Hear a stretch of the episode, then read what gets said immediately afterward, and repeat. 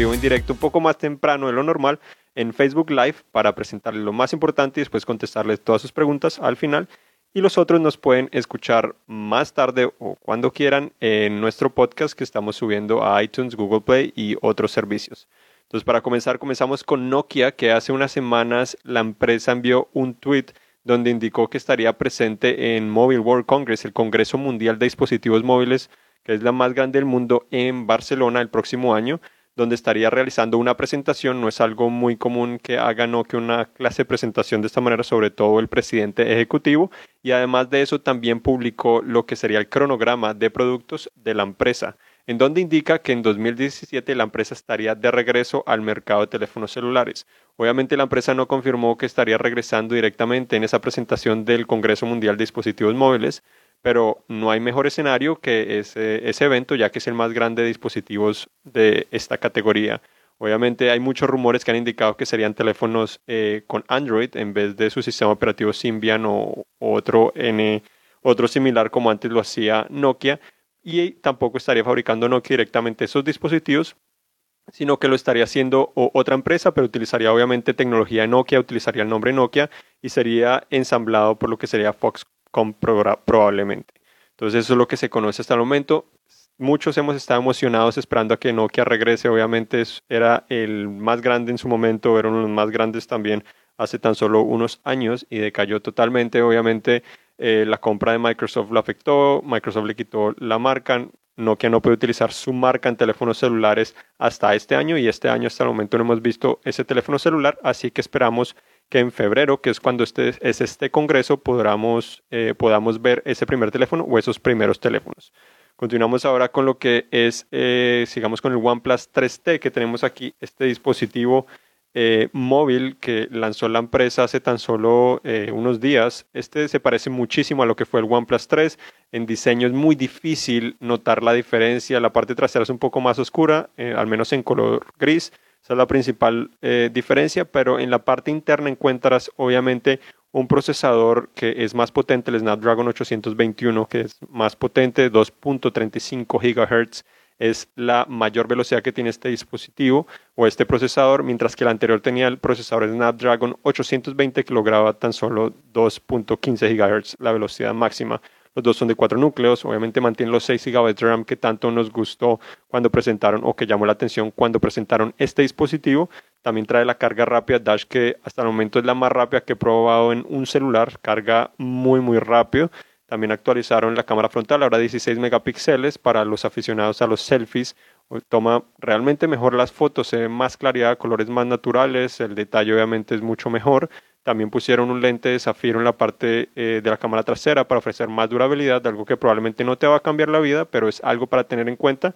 Y yo creo que eh, el cambio más importante probablemente es que la batería es más grande, de 3.400 mAh en vez de 3.000, lo cual significa mayor durabilidad. Y nuestras pruebas, si fue así, logró más de dos horas de diferencia comparado a su predecesor, lo cual obviamente viene muy bien. En nuestra prueba de reproducción de video continuo logró casi 17 horas, lo cual es bastante grande. El anterior logró 14 horas y 17 minutos aproximadamente. Entonces, una gran mejora y algo que realmente vale la pena, sobre todo que ahora cuesta 40 dólares más. Continuamos con el, Gear S3, eh, este reloj inteligente que muchos hemos esperado. Finalmente nos ha llegado. Este, este reloj obviamente eh, es un poco diferente al anterior, pero mantiene lo principal, ¿no? Lo más interesante o lo que más me gusta de este reloj es que la construcción es mucho más eh, elegante. Se ve que la construcción es mucho mejor. Obviamente es un reloj que es más grande que el anterior. El anterior era un poco más pequeño, más compacto, este es más grande, pero este también tiene obviamente lo que es LTE, entonces puede conectar por sí solo, tiene un, SIM card dentro de él, también tiene GPS, algo que no tenía el anterior. Eh, es más resistente no solo al agua, sino también resistente a diferentes temperaturas, cuando es mucho calor o mucho frío. Eh, presiona los botones, se siente mucho mejor. También ahora tiene una bocina para contestar las llamadas, eh, algo que no tenía la versión anterior. Y también tiene Samsung Pay no solo con NFC, sino también con la tecnología magnética que permite ser usado en muchas partes. Eh, hasta el momento, obviamente, tan solo tengo 24 horas utilizándolo. Vamos a tener el análisis más adelante en unas semanas. Sabemos si la próxima semana de pronto un poco más adelante. Pero es un reloj que es muy interesante. Yo creo que es el más elegante que he probado hasta el momento, sobre todo en lo que es underwear. Eh, se siente muy bien, funciona muy bien. La interfaz no es un gran cambio, pero tiene algunas mejoras importantes, como por ejemplo en las caras del reloj ahora son interactivas. Puedes presionar diferentes partes de ellas para, por ejemplo, encender un cronómetro sin tener que abrir una, una aplicación separada. Eh, si vale la pena los 299 dólares que cuesta aproximadamente en el momento no sé, les diré más adelante, obviamente no sé si 299 dólares pagaría por un reloj inteligente en este momento, pero obviamente funciona muy bien, notificaciones funcionan muy bien, la batería me ha durado eh, más de un día hasta el momento teniendo el TI activado, lo cual es bueno, porque obviamente el TI gasta mucha más batería que los relojes que normalmente solo se conectan a Bluetooth o hasta Wi-Fi. Continuamos ahora sí con otra noticia, es que también hablando de relojes inteligentes se dice eh, que probablemente también Android Wear estaría recibiendo eh, funciones para realizar pagos móviles. Obviamente esperamos que esto fuera con Android Pay, no, con otros servicios, pero podría llegar muy pronto, ya que parece ser que eh, Google estaría haciendo las últimas pruebas sobre esta tecnología integrada en sus relojes inteligentes. Tenemos también sobre el Pixel y el Pixel XL, estos teléfonos, este es el pequeñito, ahora recibió o está comenzando a recibir una actualización en donde ahora permite que la pantalla se active cuando lo levantas de una mesa o que también la puedas encender al darle dos toquecitos sobre ella. Es algo que hemos encontrado en muchos teléfonos como lo es el LG, el P20, el, G5, el OnePlus 3, OnePlus 3T, eh, un montón de teléfonos que ya permiten eso, pero ya Pixel o pues, el teléfono de Google estaría recibiendo esta clase de funciones. Parece ser que lo están habilitando lentamente, pero es al menos algo interesante que hace a este teléfono un poco más interesante, ya que es funciones que encontramos en muchos otros eh, dispositivos de esta clase. Tenemos también ahora que eh, muchas promociones, obviamente, de Black Friday, hablando del Pixel, Verizon lo está ofreciendo por 10 dólares mensuales lo cual le da un total de 240 dólares eh, que estarías pagando a través, obviamente, de esos dos años de financiamiento. Eso es algo muy bueno, ya que este teléfono normalmente cuesta cerca de 650 dólares. Entonces te estarías ahorrando casi un, pues, un tercio, estarías pagando un tercio de lo que cuesta este teléfono. Es algo para tener en cuenta. El Honor 8 también, este teléfono de Huawei que es muy económico ya de por sí, pero también es muy bueno de muchas maneras. Tiene doble cámara, el diseño es bastante elegante, también está en promoción eh, por 290 dólares, eh, algo que no se ve muy frecuentemente, generalmente cuesta 399 dólares, entonces son cerca de 100 dólares que podrían valer la pena para muchos, especialmente aquellos que quieren comprar teléfonos desbloqueados. Continuamos también con que eh, obviamente dijeron o se rumora que probablemente la, actualización de Android Nugget para los, los, Galaxy S7 y S7 Edge, que tenemos acá bastante sucios, obviamente como esos teléfonos por el vidrio, estos teléfonos eh, recibiendo probablemente la actualización, la versión final a finales de este año. Eh, ya se había rumorado algunas maneras que podría ser este año, principios del otro, entonces eso es lo que se dice actualmente. Probamos la beta, ya tenemos una galería con muchos detalles de novedades. Obviamente la interfaz cambia bastante en muchos aspectos, se parece más a lo que es el Note 7, pero tampoco es totalmente eh, lo que o la interfaz no era totalmente igual a lo que veamos en el Note 7. Tiene algunas novedades, pero trae unas funciones del Note 7, como el modo nocturno. Eh, las notificaciones son eh, similares a las del Note 7, pero no son iguales. Puedes abrirlas al tocar las notificaciones dos veces. Tiene un poco más de personalización, pero no tanto como ofrecía el Note 7. También eh, tiene otras funciones para modificar la interfaz, adaptar el tamaño, la resolución, el desempeño y otras características. También, obviamente, se espera que este proceso sea muy largo, ya que este proceso generalmente comienzan a liberarlo y tan solo unos pocos usuarios lo reciben y después depende si lo compraste desbloqueado, un operador, la parte donde lo compraste, eh, etcétera, etcétera. Entonces está pendiente sobre eso. Hablando de lo que ahorita estamos eh, refiriéndonos a Huawei, también hay un reporte que Huawei ahora podría ser el fabricante de dispositivos Android que lograría más ingresos en este tercer trimestre del año. Generalmente Samsung se lleva este, este, esta corona, obviamente por todos sus dispositivos, especialmente por que generalmente en el tercer trimestre presenta su serie Note y ayuda también obviamente a que la empresa haya tenido los celulares de la serie S por varios meses y obviamente otros dispositivos de gama más baja, pero probablemente eh, es probable que debido a lo del Note 7 que tuvieron que sacarlo del mercado y perder dinero, etcétera, eh, es probable que Huawei los haya superado en ese aspecto, ¿no? Obviamente todavía no es confirmado, pero es posible que la empresa eh, lo, lo anuncie muy prontamente, al menos lo que es Huawei. Eh, también tenemos ahora hablando un poco más de Android. Obviamente ya el Android 7.1 ya lo tienen los Pixel, los Nexus ya pueden disfrutar de esa versión al menos pues, la, primera, 7.1, pero también la versión beta ya está disponible. Google liberó esta semana la segunda versión beta de, esta, de este sistema operativo para dispositivos Nexus, como el Nexus 6P, 5X, 9 y la Pixel C. Entonces ya, ya lo pueden probar más. Obviamente no tiene grandes cambios, sino se enfoca más en corregir algunos errores y mejorar, obviamente, eh, un poco el desempeño.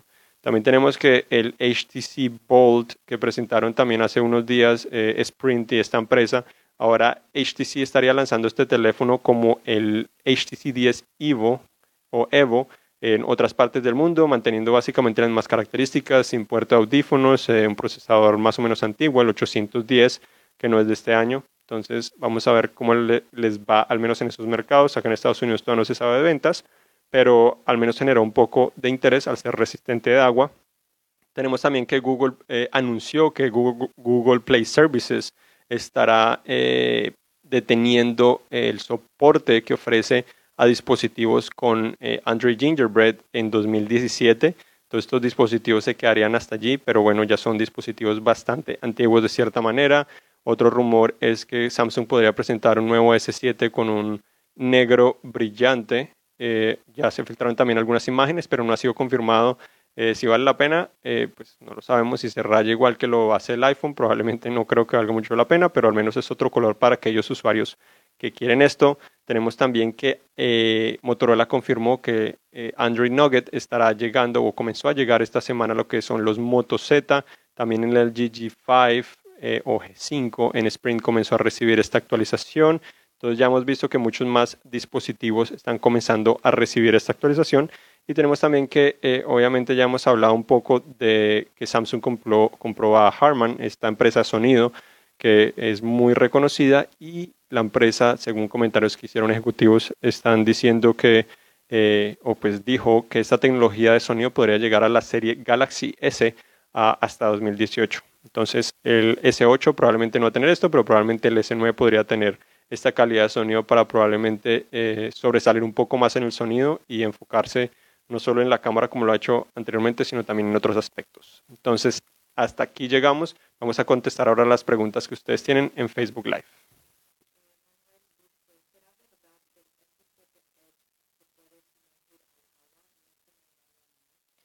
Preguntan si será verdad que el Galaxy S7 Edge se puede sumergir al agua y no se dañará.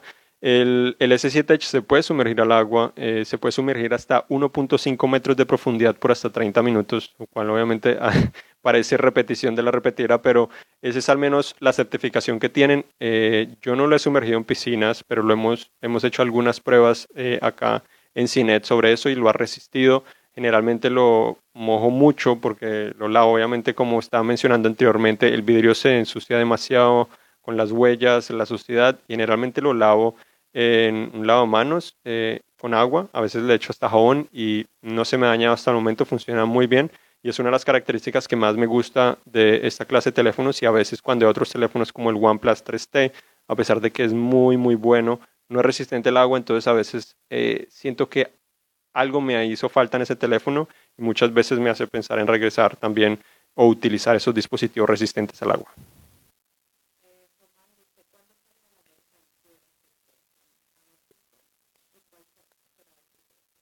Que preguntan que cuándo llegaría el Gear S3 a México y cuál sería su precio. Por el momento, según conozco, Samsung no ha informado exactamente cuál sería su precio ni la fecha exacta de lanzamiento, pero recientemente llegó a Estados Unidos, así que es probable que en las próximas semanas comience a llegar a México. Me imagino que llegaría a un precio similar a como es Estados Unidos, de pronto un poco más elevado, obviamente, pero se esperaría que en las próximas semanas ya comience a llegar.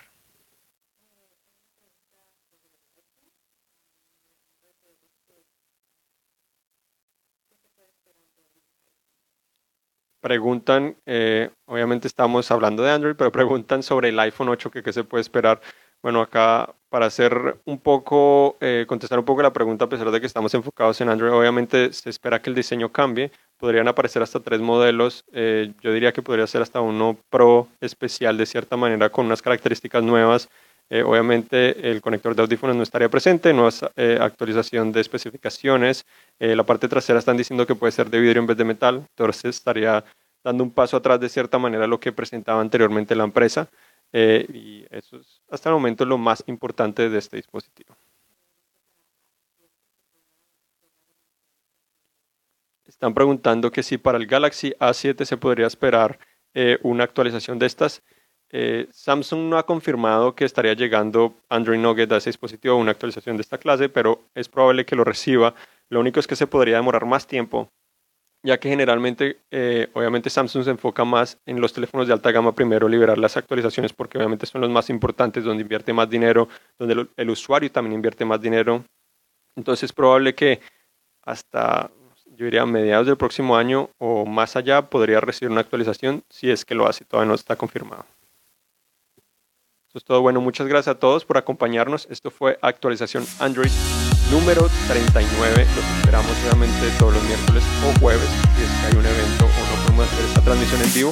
Y también estamos obviamente, como les mencionaba, en lo que es iTunes, Google Play y otros servicios. Recuerden visitarnos para esta información y mucha más, con más detalles. Los vamos a publicar en cines.com diagonales y tenemos otras noticias también en nuestra página. Muchas gracias. Aquí acompañados con Erika y Juan García. Gracias.